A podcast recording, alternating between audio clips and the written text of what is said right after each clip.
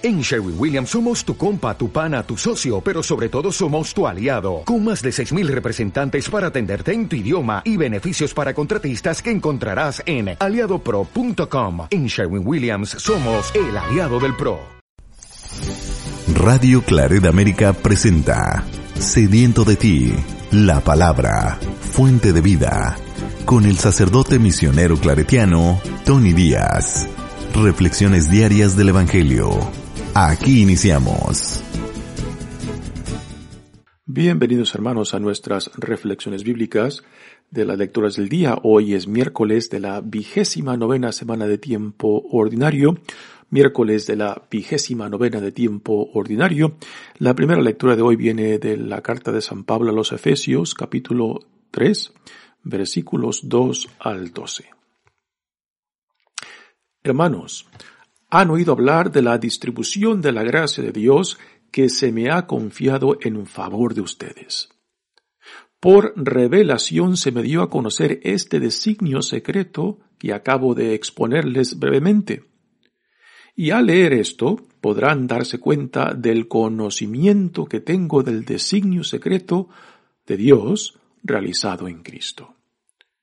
Este es un designio que no había sido manifestado a los hombres en otros tiempos, pero que ha sido revelado ahora por el Espíritu a sus santos apóstoles y profetas.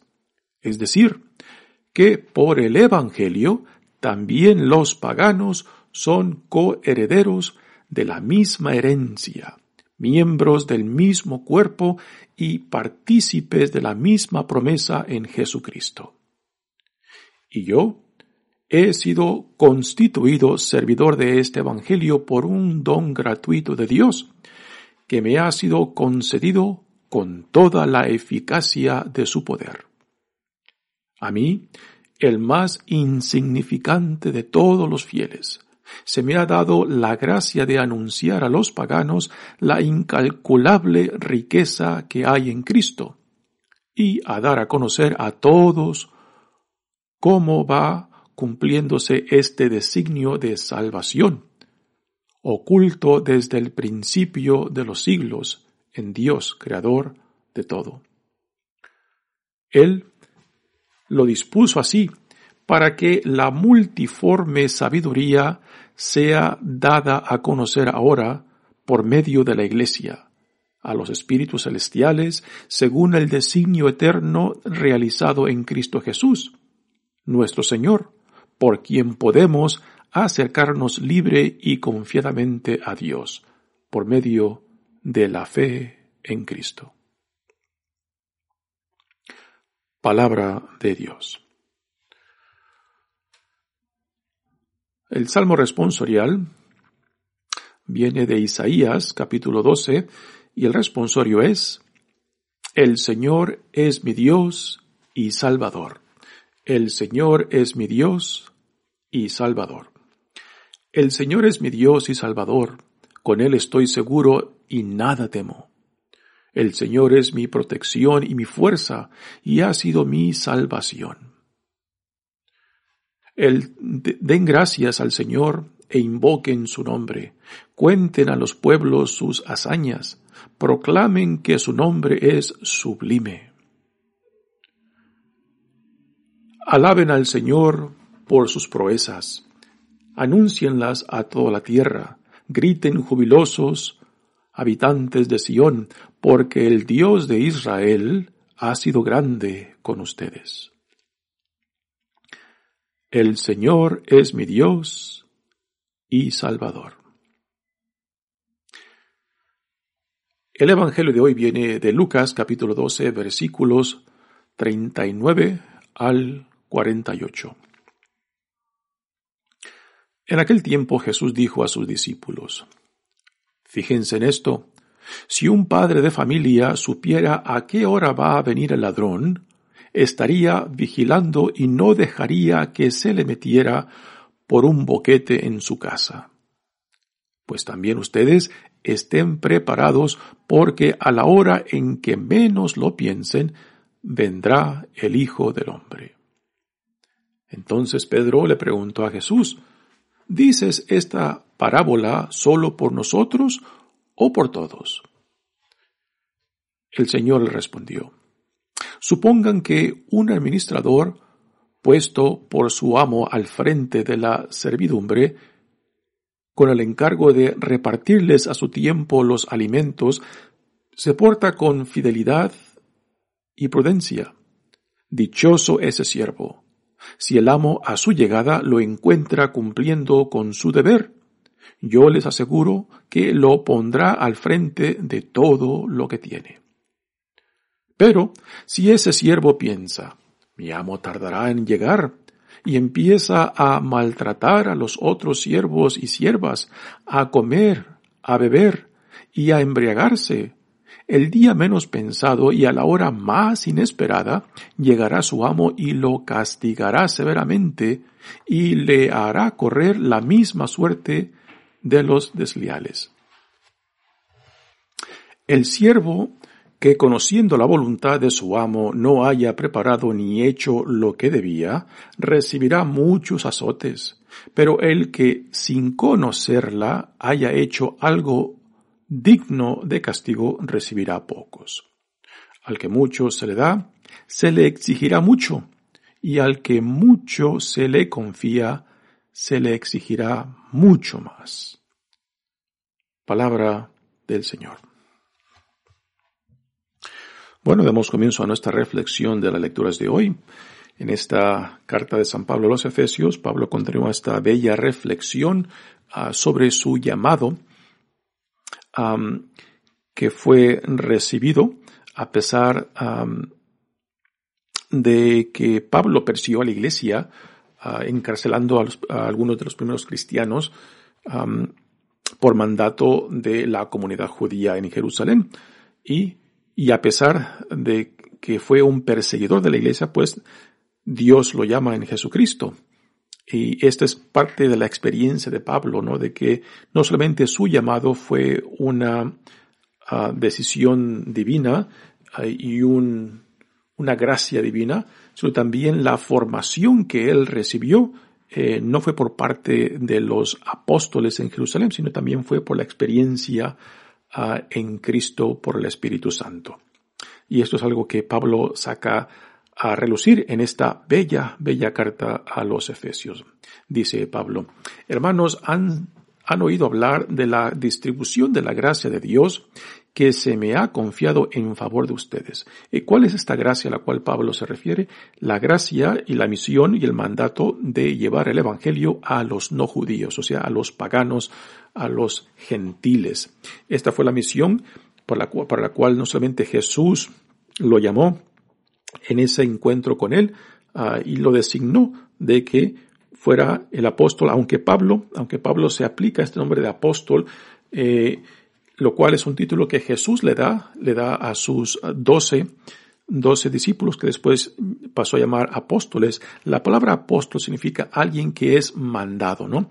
Y los doce, doce discípulos que después pasan a ser apóstoles fueron llamados por Jesús, formados por Jesús después mandados para que fueran una extensión de la misión misma de Jesús. Y Pablo se ve en esa misma línea, aunque Pablo nunca conoció a Jesús en vida. Esto es algo muy interesante, pero él ah, se ve con la misma dignidad ah, y con la misma responsabilidad y con la misma obligación de los doce apóstoles, porque fue Cristo resucitado quien lo llamó, quien lo designó, quien lo formó y lo constituyó apóstol para los paganos. ¿no? A esa esta gracia a la cual Pablo se refiere en este primer verso. Después dice, por revelación se me dio a conocer este designio secreto que acabo de exponerles brevemente. Así que el designio, o sea, omisión que, eh, que Dios en Jesucristo le da a Pablo es de que sea el mensajero, sea el apóstol para los paganos.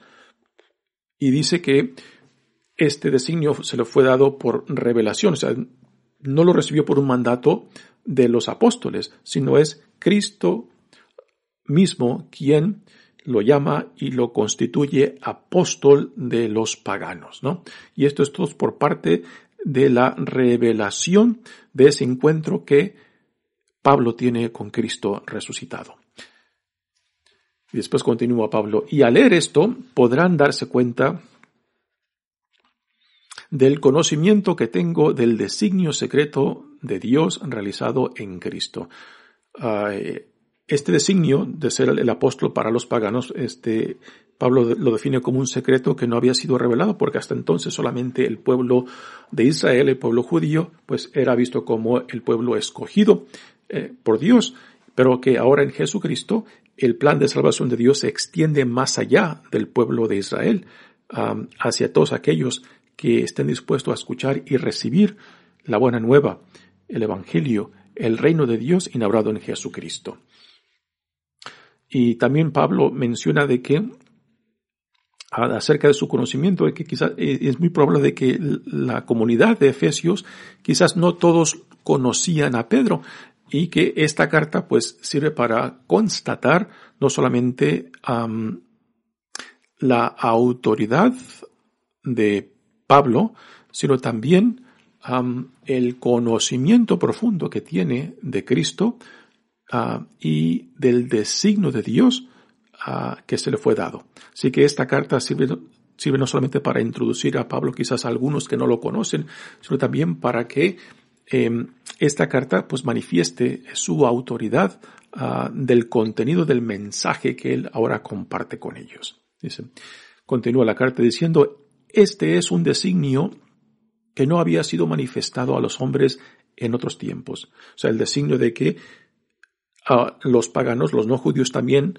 pasan a ser parte, parte del plan de salvación de Dios. Repito, hasta ese punto, antes de Cristo solamente el plan de salvación de Dios se limitaba al pueblo de Israel, pero que ha sido revelado ahora por el Espíritu a sus santos apóstoles y profetas. Los apóstoles, aquí en referencia a apóstoles, este, eh, apunta hacia los doce, pero también a otros que han sido ya llamados e instituidos, eh, como también, así como los primeros doce fueron instituidos por Cristo y forman parte de la extensión de la misión de, Jesús mismo, pues ahora después los, los doce apóstoles van instituyendo a otros eh, también como extensión de ellos mismos para que la iglesia en Cristo siga creciendo. Y Pablo, obviamente, se cuenta entre estos, estos otros apóstoles y profetas. Profetas aquí no, no simplemente se refiere a los del Antiguo Testamento, sino también a los que eh, han sido llamados en Cristo y que ahora eh, pasan a ser parte de la iglesia ah, y van siendo instrumentos claves del el crecimiento de la iglesia. Y a estos también se les llama profetas. Es decir, que por el Evangelio también los paganos son coherederos de la misma herencia. Aquí está ya definido este misterio que mencionó atrás, el secreto que Dios realizó en Cristo. Aquí ya lo define, ya lo había definido también antes en capítulo 2, pero aquí otra vez lo menciona ya lo pones más, más claramente. Es decir, que por el Evangelio también los paganos son coherederos de la misma herencia, miembros del mismo cuerpo y partícipes de la misma promesa en Jesucristo. ¿no? Este es el misterio que antes no había sido revelado ni por los profetas antiguos ni por otros mensajeros de Dios, pero que en Jesucristo ahora ya esto ha, quedado descubierto y ahora este es el mensaje central de la iglesia que las promesas de salvación de Dios ahora se extienden más allá de los límites del pueblo de Israel, hacia todos aquellos que estén dispuestos a escuchar y recibir el Evangelio. Y si yo he sido constituido servidor de este Evangelio por un don gratuito de Dios. O sea, de que no fueron los apóstoles, los doce apóstoles, los que lo constituyeron apóstol para los paganos. Fue Cristo Jesús mismo en ese encuentro, en ese encuentro en la cual Pablo ah, rumbo a Damasco, ahí viene Cristo resucitado al encuentro de él y le cambia la vida totalmente y pasa a ser de, pasa a ser de un hombre perseguidor de la iglesia a ser perseguido él mismo por causa del evangelio y por causa de Cristo, ¿no? Así que es una transformación radical de la vida de Pablo y es en esta experiencia en la cual él funda no simplemente su su designio, su misión y también su autoridad, el contenido que comparte. Uh, sabe que es Cristo mismo quien lo ha formado, quien lo ha designado y quien lo ha mandado para que sea apóstol a los paganos, a los no judíos. Dice, a mí, el más insignificante de todos los fieles. ¿A qué hace referencia esto?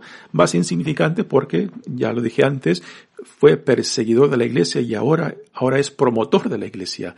El que encarceló, encarceló a muchos de los primeros cristianos, pues ahora, ahora él es promotor, ahora él es instrumento um, de el evangelio, instrumento del reino de Dios. Ah, y esto es a lo que Pablo se refiere por insignificante, ¿no? De ser un perseguidor, pues ahora Dios lo ha convertido en instrumento.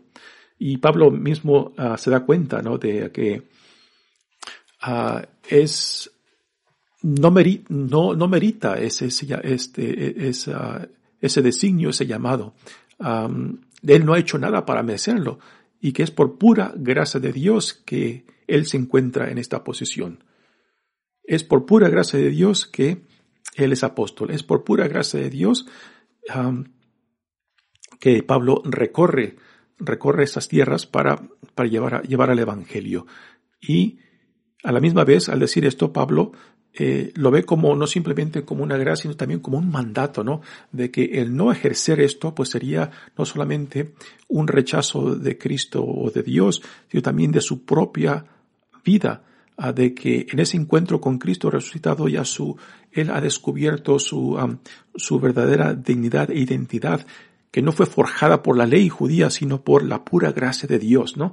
Ah, y el no, y el no cumplir, el no llevar a cabo este, este designio, este llamado, esta misión, pues sería una traición de su propia identidad y dignidad como hijo amado de Dios en Cristo. Después continúa Pablo, se me ha dado la gracia de anunciar a los paganos la incalculable riqueza que hay en Cristo y dar a conocer a todos cómo va cumpliéndose este designio de salvación oculto desde el principio de los siglos en Dios, creador de todo. Nuevamente, este, si podemos eh, dar una imagen de, estas palabras de Pablo, eh, repite varias veces lo mismo en diferentes palabras, ¿no? Ah, y esa es la, sabiduría de un buen predicador, ¿no? Ah, de que le vaya dando vueltas al mismo tema, utilizando diferentes palabras, diferentes imágenes, eh, porque es en el repetir el, contenido, la idea, la imagen, eh, en la cual se va plantando no solamente en la mente, en la memoria, en la imaginación de aquellos que lo escuchan, ¿no? Y esta es una cualidad de un buen predicador, de saber, de saber este, presentar el mensaje en cierta manera como dándole vueltas ah, para que vean los para que sea visto y escuchado desde diferentes perspectivas. Y es así como el mensaje eh, pues se planta en el corazón, en la mente, en la imaginación de los oyentes. Y después dice Pablo, ya para finalizar, Él lo dispuso así para que la multiforme sabiduría sea dada a conocer ahora por medio de la Iglesia a los espíritus celestiales según el designio eterno realizado en Cristo Jesús, nuestro Señor, por quien podemos acercarnos libre y confiadamente a Dios. Así que es en Cristo Jesús y por el Espíritu Santo que ahora se nos ha dado no simplemente nuestra identidad como hijos e hijas amados de Dios, también nuestra dignidad como coherederos en Cristo de las promesas ah, que antes estaban solamente limitadas al pueblo de Israel, ahora han sido extendidas para todos aquellos que estén dispuestos de recibir el mensaje, de dejarse transformar, ah, de dejarse iluminar por lo que Dios ha llevado a cabo en Jesucristo, su Hijo amado y Señor nuestro, ¿no? Pues realmente una carta bellísima donde Pablo expone no simplemente el contenido de su designio y misión, sino también de dónde proviene, de dónde proviene este designio y misión de su encuentro personal con Cristo resucitado.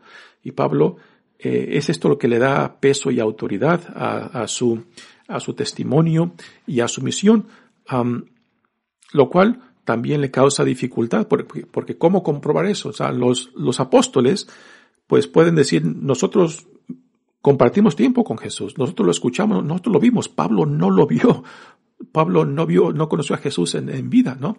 Así que eh, para Pablo eh, cimentar su experiencia y su autoridad como apóstol, pues eh, le, cuesta, y esto lo menciona varias veces en sus cartas porque quizás los que lo escuchan dudan, dudan tanto de su contenido como de su autoridad. Ah, y porque, eh, repito, Pablo no conoció a Jesús en vida, pero por eso en sus cartas regresa constantemente a, a, su propia experiencia de este encuentro con Cristo Jesús y esto pues le da legitimidad, le da peso, le da autoridad a su testimonio y proclamación como apóstol para los no judíos, los paganos. Pasemos ahora al Evangelio de hoy. Jesús continúa con el tema de estar listos, preparados, ah, pero no con ansiedad, no con, no con nerviosismo de cuándo vendrá el Señor, cuándo regresará, sino simplemente estar haciendo lo que tenemos que hacer como ah, buenos trabajadores del reino, em, también como responsables de la fe, del llamado que Dios nos ha dado en Jesucristo. Sí que en, el, Evangelio de ayer escuchamos a Jesús también diciéndole a los, apóstoles y a sus discípulos que estuvieran preparados para recibir, para recibir al Señor cuando llegue. Y, el Evangelio de hoy continúa ese mismo tema. Dice, en aquel tiempo Jesús dijo a sus discípulos, fíjense en esto. Si un padre de familia supiera a qué hora va a venir el ladrón, estaría vigilando y no dejaría que se le metiera por un boquete en su casa, pues también ustedes estén preparados porque a la hora en que lo menos piensen vendrá el Hijo del Hombre. ¿A qué se refiere Jesús por vendrá el Hijo del Hombre? Se refiere a la segunda venida, al regreso. Esto fue lo que Jesús antes de la ascensión le dice que así como se va, pues regresará y en la segunda venida que aún está, esperamos, pues será el cumplimiento de todo, donde todo será asumido por Cristo. Ah, también a esta segunda venida se le refiere como el fin, el fin del tiempo, donde todo el plan de salvación eh, pues quedará bajo el poder y autoridad de Jesucristo. y esta es las, a lo que Jesús se refiere en esta en esta venida del Hijo del Hombre. Y que mientras tanto ah, sigamos, sigamos trabajando, sigamos haciendo lo que tenemos que hacer. Los primeros cristianos esperaban de que este segundo regreso, esta segunda venida de Jesucristo en su gloria, pues sería se llevaría a cabo en las vidas de esa primera generación y con el tiempo pues se fue aplazando, aplazando más esta expectativa de la segunda venida. Pero eso es cuestión de, Dios, de cuándo se llevará a cabo esto. No es cuestión nuestra. Nuestra responsabilidad es hacer, vivir y desempeñar la misión, la vida que Dios nos ha dado en Jesucristo, ¿no? Y no de estar ansiosos y nerviosos por cuándo será, sino simplemente estar viviendo y trabajando y llevando a cabo las responsabilidades de lo que Dios nos ha dado en Jesucristo. Y que cuando Dios lo disponga, que cuando Dios lo designe, Alabado sea Dios, porque ese es problema de Dios, es rollo de Dios, esa es decisión de Dios nuestra. Mi responsabilidad, mi, obligación es ser fiel, vivir en hermandad, vivir mi vida como individuo, como familia, como comunidad, dando testimonio de quién dice Dios que soy y la vida a la cual soy llamado. No, este es el trabajo, esta es la, obligación, esta es la responsabilidad. Y si por encima de esto se nos ha dado otra responsabilidad de llevar a cabo alguna misión particular, ya sea dentro de la iglesia, dentro de la comunidad o dentro de donde Dios me mande, pues cumplirla y llevarla a cabo con la entrega y fidelidad con la que más pueda uno hacerlo. Así que Jesús le dice que estén simplemente haciendo lo que se les ha dado. Poner, poner en práctica a lo que se los, a lo que se nos ha llamado. Y después Pedro pregunta a Jesús, ¿dices estas esta parábola solo para nosotros o para todos? ¿no? Y Jesús, este, como lo hace de costumbre, no le contesta directamente la pregunta, sino le da otra parábola diciendo, el Señor le respondió, supongan que un administrador puesto por su amo al frente de la servidumbre, con el encargo de repartirles a su tiempo los alimentos, se porta con fidelidad y prudencia. Dichoso ese siervo, si el amo a su llegada lo encuentra cumpliendo con su deber, ¿no? Y aquí eh, este, esta parábola que Jesús le da en respuesta a la pregunta de Pedro, pues nos deja bien claro, ¿no? cuál es nuestra obligación y responsabilidad a lo que Dios nos ha llamado en Jesucristo. Dichoso aquel que cuando Dios regrese nos encuentre viviendo viviendo como cristianos, viviendo en hermandad, viviendo según los valores del reino. Y después dice, pero si el siervo piensa, mi amo tardará en llegar. Y aquí es donde entra el tema de que los primeros cristianos, pues, quizás esperaban el regreso, la segunda llegada de Jesucristo en su generación. Y mientras el tiempo se fue aplazando, pues quizás algunos empezaron, empezaron este, a, a enfriarse. Algunos empezaron quizás a cuestionarse si en realidad eh, Jesús regresaría, ¿no? Y cuando uno pues se relaja, cuando uno eh, pierde de vista la vida a la cual somos llamados, pues uno empieza también a relajar la guardia, empieza a introducir otros aspectos de vida que no encajan con la visión del reino, que no encajan con la dignidad que Dios nos ha dado en Jesucristo.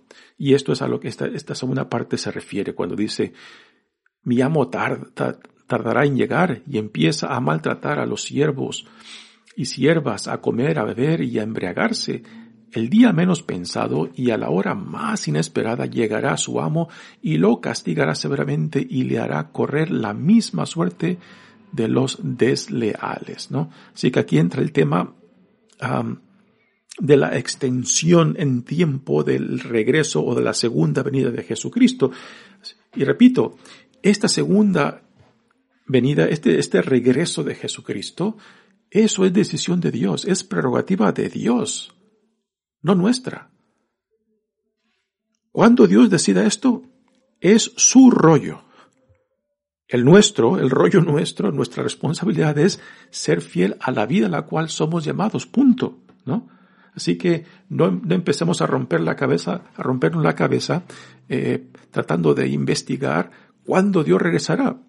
Eso no nos pertenece a nosotros, así que dejémonos en manos en quien está, en manos de Dios. Y tomemos eh, manos al asunto del cual es nuestro. Y Jesús termina estas palabras diciendo, el siervo que, conociendo la voluntad de su amo no haya preparado ni hecho lo que debía, recibirá muchos azotes. Pero el que sin conocerla haya hecho algo digno de castigo recibirá menos. O sea, aquí después Jesús repetirá, repetirá lo mismo otra vez en diferentes palabras. Y prácticamente lo que nos dice es de que al mucho, al que mucho se le da, mucho se le espera. Al que mucho, muchas gracias, muchos favores ha recibido de Dios, Dios nos hará responsables de esa gracia. Ya también el Antiguo Testamento eh, nos dice esto cuando nos dice que eh, la lluvia que viene de Dios no regresará a él hasta que no produzca los frutos, los frutos de esa gracia, de esa lluvia que Dios ha mandado, ¿no? Así que todo lo que Dios manda, todo lo que Dios da, siempre tiene que producir frutos, ¿no? Ahora, si yo no me hago propicio para que esta gracia de Dios produzca frutos en mí, entonces yo estoy rechazando esa gracia o, está, o quizás estoy impidiendo de que esa gracia sea fructífera no simplemente para mí, sino también para otros que por medio de mí también puedan beneficiarse de esta gracia. Y esto aquí también encaja otra verdad ah, muy, muy, muy profunda, de que todo lo que viene de Dios nunca, nunca es solamente para mí. Es para mí y para que también otros lleguen a conocer a Dios y al conocerlo amarlo y al amarlo servirlo, el cual es nuestra vocación por excelencia, servir a Dios en el prójimo. Así que, hermanos, ah, si no apreciamos lo que Dios nos da, si no ponemos en práctica lo que Dios derrama sobre nosotros, uh, si no hacemos fructífero el Espíritu que Dios nos ha dado en Jesucristo, pues prácticamente le estamos echando en cara. Se lo estamos regresando, lo estamos rechazando todo lo que Dios en Jesucristo nos ha dado. ¿no?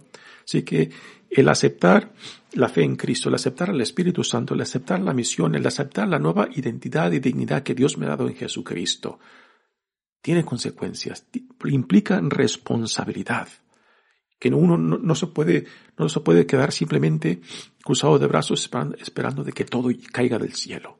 Dios nos hará responsable de toda respiración, de todo oxígeno que uno consume, ah, porque la vida misma es gracia. Y cuando no producimos frutos para el reino ah, de Dios, para la gloria de Dios mismo, pues entonces estamos malgastando, mal usando y desperdiciando la gracia misma que Dios, la gracia misma y de la vida que Dios nos da en Jesucristo. Ya esto Jesús lo encierra con las palabras que dice, al que mucho se le da, se le exigirá mucho, y al que mucho se le confía, se le exigirá mucho, mucho más. Verdades clarísimas. Muy bien, hermanos, mi nombre es Padre Tony Díaz, misionero claretiano. Que Dios los bendiga. Radio Claret América presentó Sediento de ti, la palabra. Fuente de vida, sus comentarios son importantes. Contáctenos en radioclaredamerica.gmail.com